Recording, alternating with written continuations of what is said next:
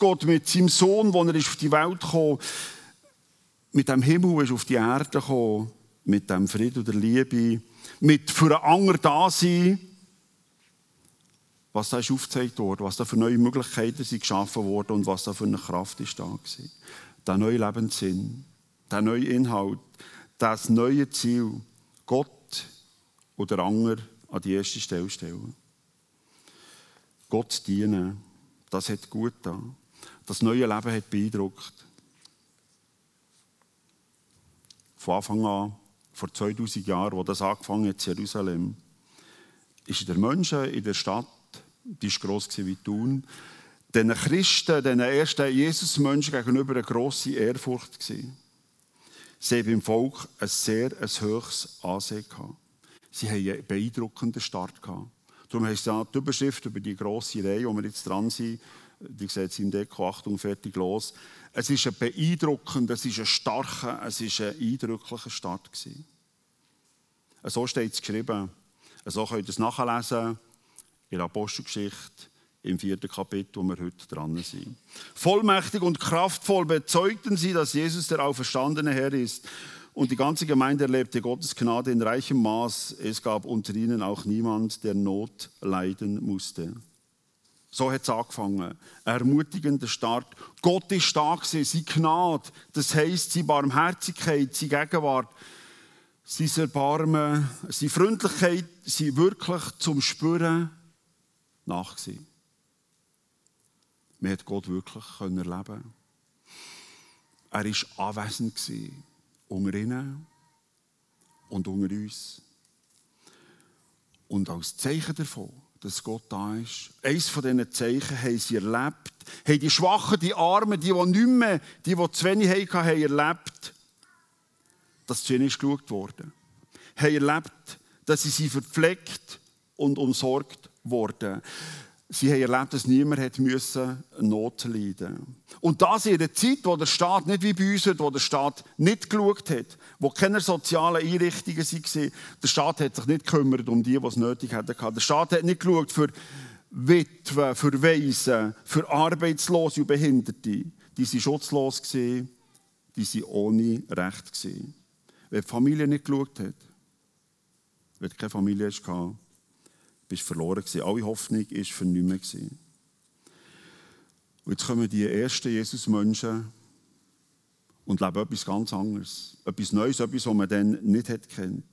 Sie haben so gelebt, dass alle von ihnen genug hatten. Niemand musste leiden. Alle haben das, was sie zum Leben gebraucht haben, bekommen. Das war dann, zur damaligen Zeit, außergewöhnlich. Das ist sensationell, das ist beeindruckend, das hat es vorher noch nie gegeben. Und besonders beeindruckt hat die Leute, wie dass sie das gemacht haben. Wie dass sie das angestellt und umgesetzt haben, dass niemand zu viel hatte, aber auch niemand zu wenig. Das ist ganz einfach, steht geschrieben, wir können nachlesen, wie sie das gemacht haben. Schaut da, so geht es weiter. Wenn die Bedürfnisse es erforderten, verkauften diejenigen, die ein Grundstück oder ein Haus besaßen, ihren Besitz und stellten den Erlös der Gemeinde zur Verfügung. Davon wurde dann jedem das zugeteilt, was er nötig hatte. Ja, dann, vor 2000 Jahren, musste wirklich reich sein, wenn du ein bisschen Land hast wollen, oder ein Haus. Weil dann hast du nicht auf die Bank können und sagen, du, ich habe etwas, gibst mir den Rest. Wenn du dann ein Haus hast wollen, ein bisschen Land, hast du her müssen und sagen, ich habe es. Hier, hast du das Bar in bekommen. Ich vermass, ich habe es auf dem Konto. Dann hast du den Handel machen und wenn du es nicht hast, hast du gar nicht müssen diskutieren Es war alles vorbei, gewesen, keine Chance gehabt. Und jetzt ist sehr interessant, die ersten Menschen, die mit Jesus unterwegs sind. Die erste Gemeinde, in diesen ersten paar Wochen, wo sie zusammen sind, auf diesem Leben, unterwegs gesehen, haben sie wie für sich abgemacht, haben sie wie zusammen festgelegt, es nötig sein sollte, es irgendjemand braucht, dann machen wir Aufruf, dass das alle wissen, hier ist eine Not, da ist jemand im Elend, dass die, die die Möglichkeit haben, sich daran beteiligen können, dass es Not, das Elend nicht mehr da ist. Wer etwas hat, kann das zu Barem machen. Darum der Aufruf, dass alle wissen. Kann das zu Barem machen, kann es verkaufen, was er nicht absolut und dringend braucht.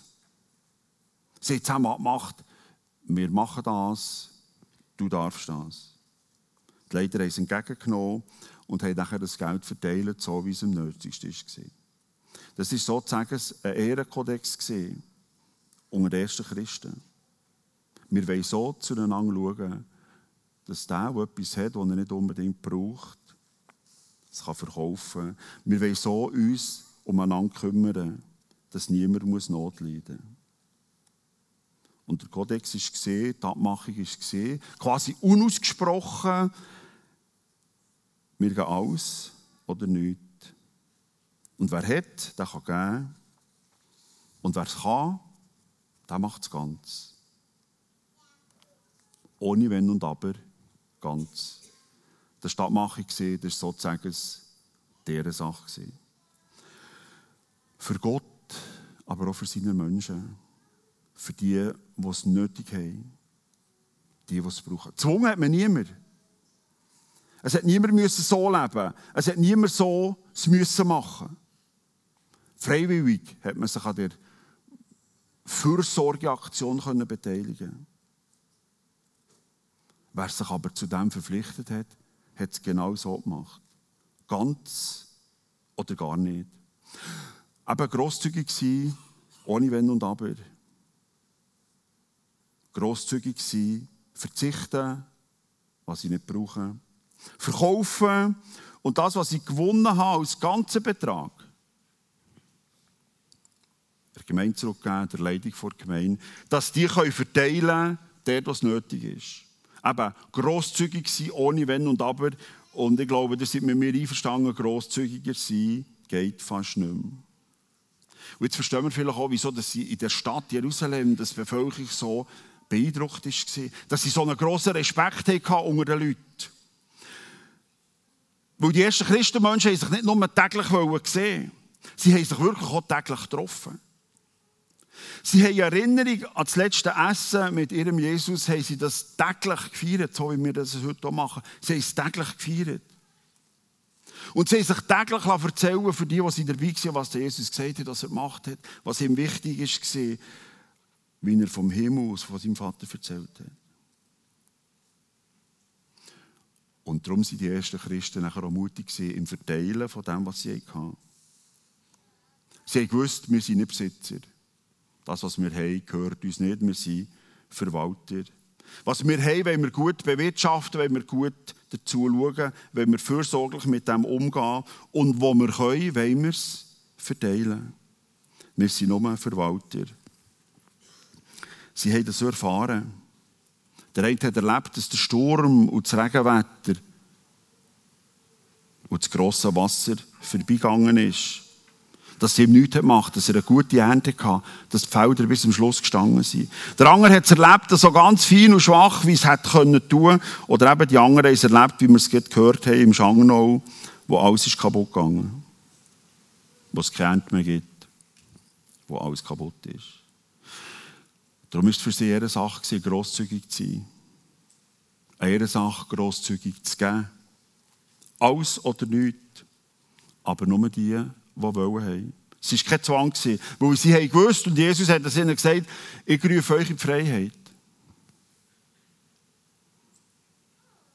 Fröhlich sollst du gehen. Jesus hat ein aufrichtiges und ein ehrliches Herz. Er will keinen Druck, er will keine Pfust im Sack, er will nicht ein heimliches Schmollen, er will nichts im Geheimen. Er will Aufrichtigkeit und Ehrlichkeit. Er will Grosszügigkeit aus ganzem Herz und mit grosser Freude. Und jetzt fängt das Problem an. Jetzt kommt Not. Soweit das Menschen das gesehen haben und geschaut haben, sind alle so spendabel gewesen. Sie alle die ersten Jesus-Menschen in der ersten Woche, in den ersten paar Monaten, also fröhlich am Gehen gewesen. So, wenn man umgeschaut hat und umgelassen hat, haben das wie alle gemacht. Was sie nicht gebraucht haben, hat man verkauft, hat der Gemeinde gegeben, dass die können dort geben wo es nötig war. Es waren alle so spendabel, so grosszügig. Es war fast grenzenlos, ähm, grenzenlos grosszügig, fast beängstigend grosszügig. Man hat so das Gefühl gehabt, sie warten alle darauf, dass sie loslegen können, dass sie geben können, dass sie weitergeben können, dass sie alles geben können. Und wer ein bisschen Mathematiker ist, wer ein bisschen ähm, mit den Zahlen hat, ähm, oder, der fast an rechnen. Dann wird es schon ein bisschen kribbelig. Dann fängt es vielleicht so im Bauch an zu kutzeln. Es gibt vielleicht so ein mulmiges Gefühl. Man wird ein bisschen nervös, ich werde ein bisschen nervös. Weil Frage schon, was brauche ich unbedingt? Vielleicht habt ihr das für euch auch schon überlegt oder haben Sie Diskussionen gehabt, daheim mit Eltern, mit dem Bruder, der Schwester, in der Bude, in der Schule. Auf was kann ich eigentlich verzichten? Was ist unbedingt nötig? Was brauche ich nicht? Brauche ich ein zweites Handy? Ein zweites Auto? Brauche ich zwei Velo? Nichts gegen den, der den Veloshop hat. Brauche ich zwei Velo? Muss jeden Tag auswärts essen. Dicke Ferien, mehr als fünf Paar Schuhe. Mehr als ein PC. Mehr als eine Woche Ausgang. Und die, die Land haben. Und die, die Häuser haben. Auf was kann ich? Auf was will ich verzichten? Und was bringt es, wenn ich es verkaufe? Was kann ich heuschen? Was bringt es mir für Geld? Was würde ich sparen, respektive was würde ich gewinnen? 100, 200, ein Tausiger. Und nachher erst beim Land oder beim Haus ein paar Zehn, ein paar Hunderttausend. Das ist viel Geld. Wenn wir anfangen rechnen und das aufrechnen, wird es immer mehr. Und das jetzt einfach so abgeben. Und das noch mit Freude und Fröhlichkeit. Und quasi wie können nicht darauf warten, dass wir endlich können. Eigentlich ist ja kein Problem, weil bei dieser Aktion, bei den ersten Christenmenschen in der ersten Gemeinde, ist ja alles äh, freiwillig gewesen. Sie haben das zusammen abgemacht, die, die wollen können. Es knäuelt mir niemand auf ein Haus. Aber das Problem ist nachher, weil es wie alle haben angefangen machen, ähm, ja, und ich. Und mit dem ist das Problem Nummer zwei da wenn mir das etwas bedeutet, hier das Zusammensein mit diesen Christenmenschen. Wenn mir die Gemeinschaft etwas wert ist, wenn ich hier dazugehöre, dazugehöre wenn die Menschen mir gut tun und ich mit ihnen leben und unterwegs sind, wenn ich mir von dem etwas erhoffe, dann will ich auch ein Zeichen setzen und will auch zeigen, dass ich hier dazugehöre, wenn ich kann. Ich richte mich nach dem, wie die leben, auch wenn es mir etwas kostet. Vielleicht bin ich ja sogar stolz, dürfen zu denen gehören. Und das sind ja schließlich dann ein paar Tausend, also eine grosse Gruppe in Jerusalem. Das ist ein cooler Laden. Und vielleicht profitieren ja von dem, was die anbieten. Eine super Kinderhütte. Ein tolles Angebot für die Senioren. Und nachher der Worship. Oder das nachher das Kaffee.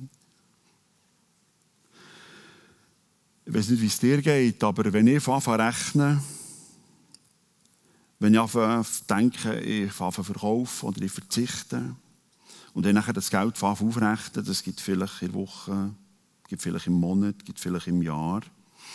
Und nachher rechne ich auch mit dem Land und mit dem Haus, wenn ich habe. Wenn ich das zusammenzähle, wöchentlich vielleicht ein 40er. Und das ein ganzes Jahr durchziehen.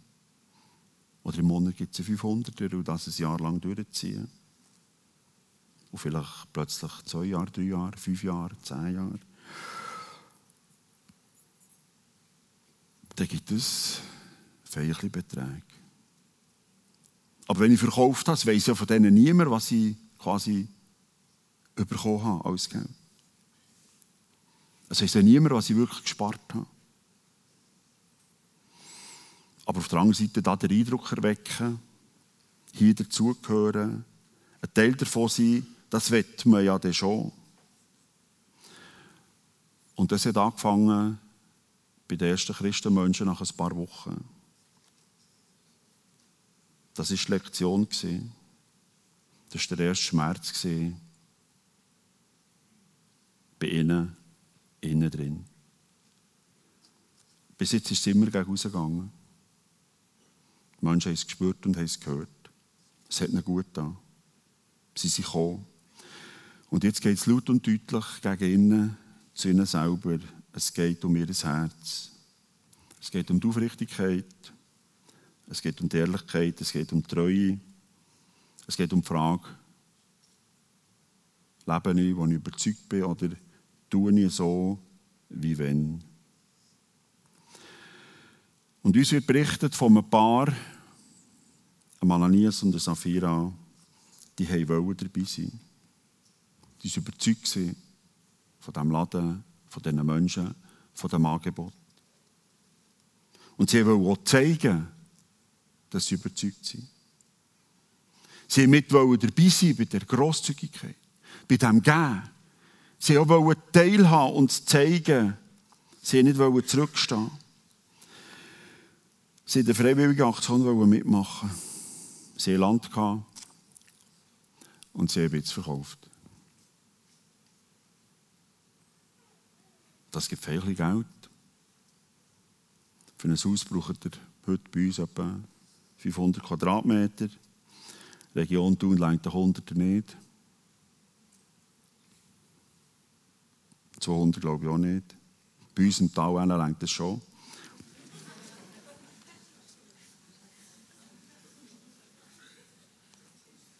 Stell dir vor, ein bisschen Land, 500 Quadratmeter für ein Haus und die lösen 200 Franken pro Quadratmeter. Aber der Preis weiß ja niemand von diesen Leuten da. Und jetzt? Sie gewusst, bis jetzt haben alle immer alles gegeben. Das war der Ehrenkodex, das haben sie zusammen abgemacht. Jetzt zur Gemeinde gehen, zur Leitung der Gemeinde und sagen, wir haben wie die anderen auch verkauft, was wir nicht brauchen. Ihr dürft es dort einsetzen, was nötig ist. Oder wenn wir gleich nicht etwas zurückbehalten, mein Mann gönnt sich ja sonst nichts. Und nachher den Rest geben. Was sagen wir denn? Wenn wir sagen, wir haben etwas zurückbehalten, oder wenn wir sagen, es war alles gewesen? Das Problem fängt schon hier an, ähm, wenn Menschen, wenn wir so von Anfang denken, wenn wir ehrlich sind oder nicht, wenn wir treu sind oder nicht, dann fangen wir eine Unwahrheit schaffen, Tür und Tor aufzuziehen. Das ist so wie der Anfang vom Ende. Eine Gemeinschaft fängt hier an abstürzen, es geht steil bergab. Vertrauen in der Gemeinschaft ist das Leben. Ohne geht es nicht. Wichtig ist, dass wir lang, dass sie dann lange können vertrauen, vertrauen, immer ohne Wenn und Aber, ohne zu zweifeln, ohne Bedingung. Für das haben sie sich einsetzen Und jetzt kommt es, für das müssen sie sich einsetzen. Die Leitung der ersten Gemeinde, der Petrus, so quasi als der Chefleiter, dann, hat Ananias und Sapphira das gesagt das müssen sagen, das wollen sagen. Sie sind gekommen und haben gesagt, du, wir haben auch verkauft, wir haben Land und wir haben das auch gegeben. Und das ist das Geld, das wir haben bekommen haben. Sie haben das zusammen gemacht. Das haben wir bekommen, das ist unser Gewinn, das ist alles. Das ist wirklich alles. Wir haben nichts für uns behalten. Sie haben alles gegeben haben sie gesagt, alles.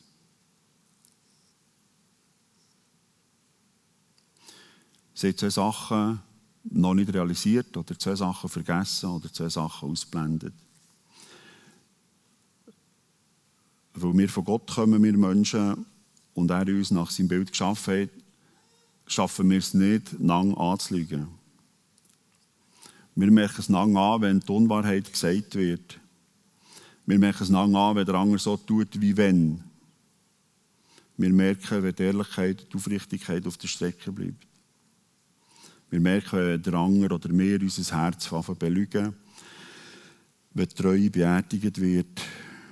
wir Menschen merken, wenn wir angeschaut werden. Der Ton verändert sich, der Blick wird anders, Beziehungen werden zurückgefahren, am Schluss hört sie ganz auf. Und das Zweite, was ich vergessen habe, Gott redet noch zu seinen Menschen. Gott redet zu euch, Gott redet zu uns. Und Gott macht uns auf das aufmerksam, wenn etwas nicht gut läuft. Er sagt, wenn nicht die Wahrheit gelebt und geredet wird. Er hat, unser Vater im Himmel, hat unserem Herz so quasi Augen gegeben, dass wir sehen können, was richtig und was falsch ist.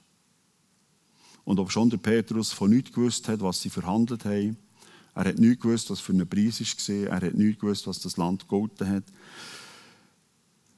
weiß er, um was es geht, ob schon er nichts hat können.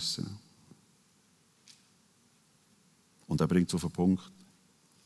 Der Petrus weiß, dass die Gemeinschaft, dass sie leben muss, sich dafür einsetzt, dass die Wahrheit und Treue gelebt wird.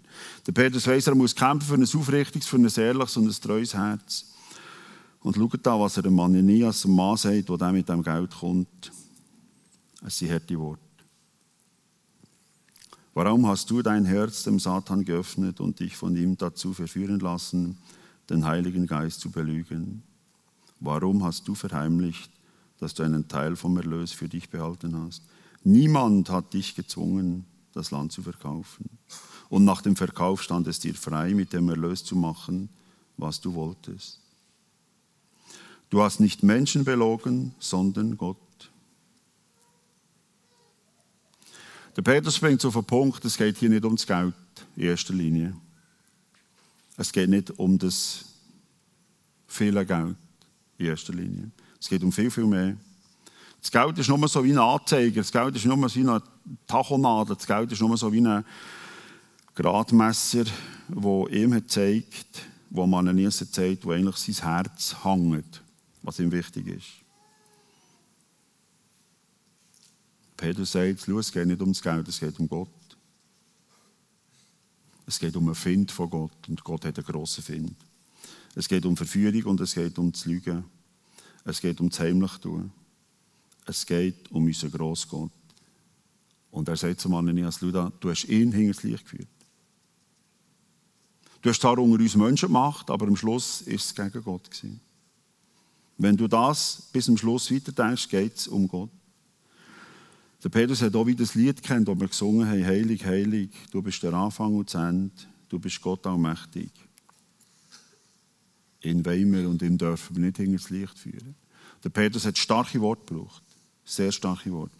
Es geht nicht um Menschen, die hier sind das Licht geführt wurden, sondern es geht um Gott, wo ist das Licht geführt wurde. Es geht auch nicht darum, dass die Gemeinde jung war, dass die Leiter ein paar Wochen im Amt waren. Die Leiter waren jung und unerfahren. Die waren so zwischen 18 und 40 gewesen. Da können sagen, du, dicke Erfahrung, die kommen nicht raus. Der Petrus bringt es auf den Punkt, es geht um Gott. Weil es ist sein Gemein. Es ist sein sichtbares Leben hier. Er ist gegangen, aber er hat seine Leute, er hat euch zurückgelassen. Sein sichtbares Leben hier ist gemein. Es sind seine Leute. Und er ist da.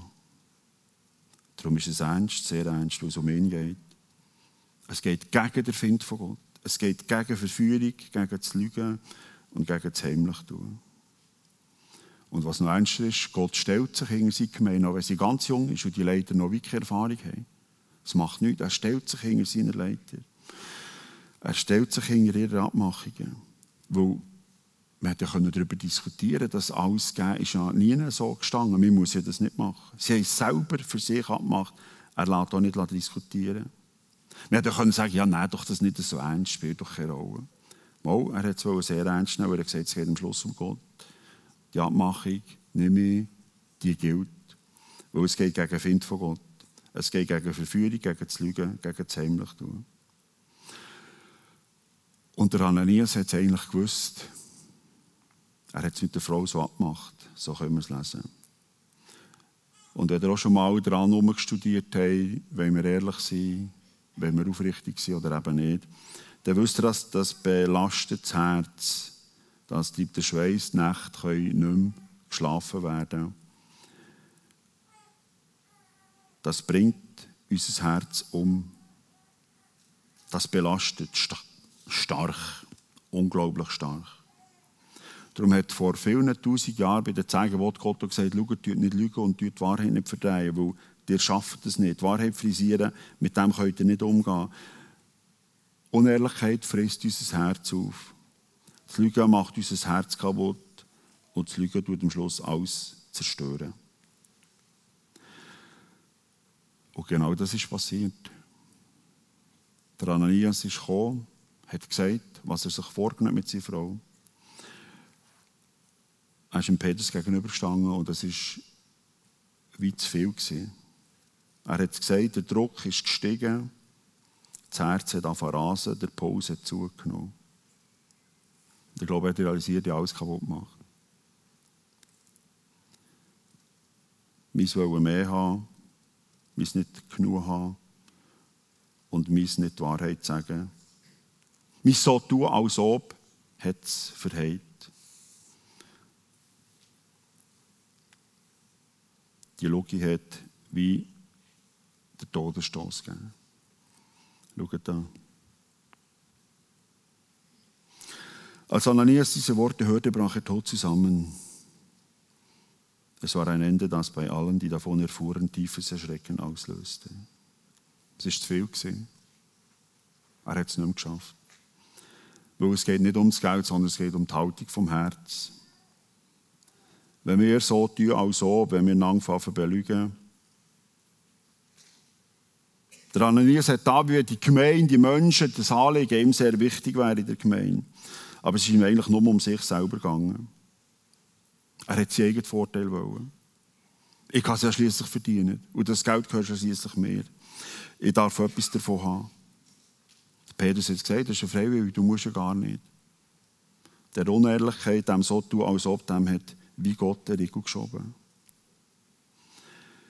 Der himmlische Vater schiebt den Riegel über Untreue, Heimlichtum, Verführung und gegen Find von Gott, weil das uns am Schluss das Leben kostet. Wir werden alles verlieren.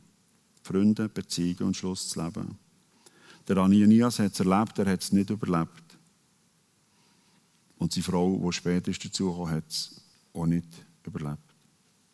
Sie sich nicht ändern sie sich nicht verändern das so tun, als ob ist ihnen zu wichtig gewesen. Es hat Ausweg gegeben. Es gibt heute Ausweg. Darum sind wir da, darum ist vorne der Tisch steckt. Wenn du realisierst, das ist auch mein Problem. Ich kenne das untreu und so tun, als ob. Das Heimlichtun ist auch Teil von mir.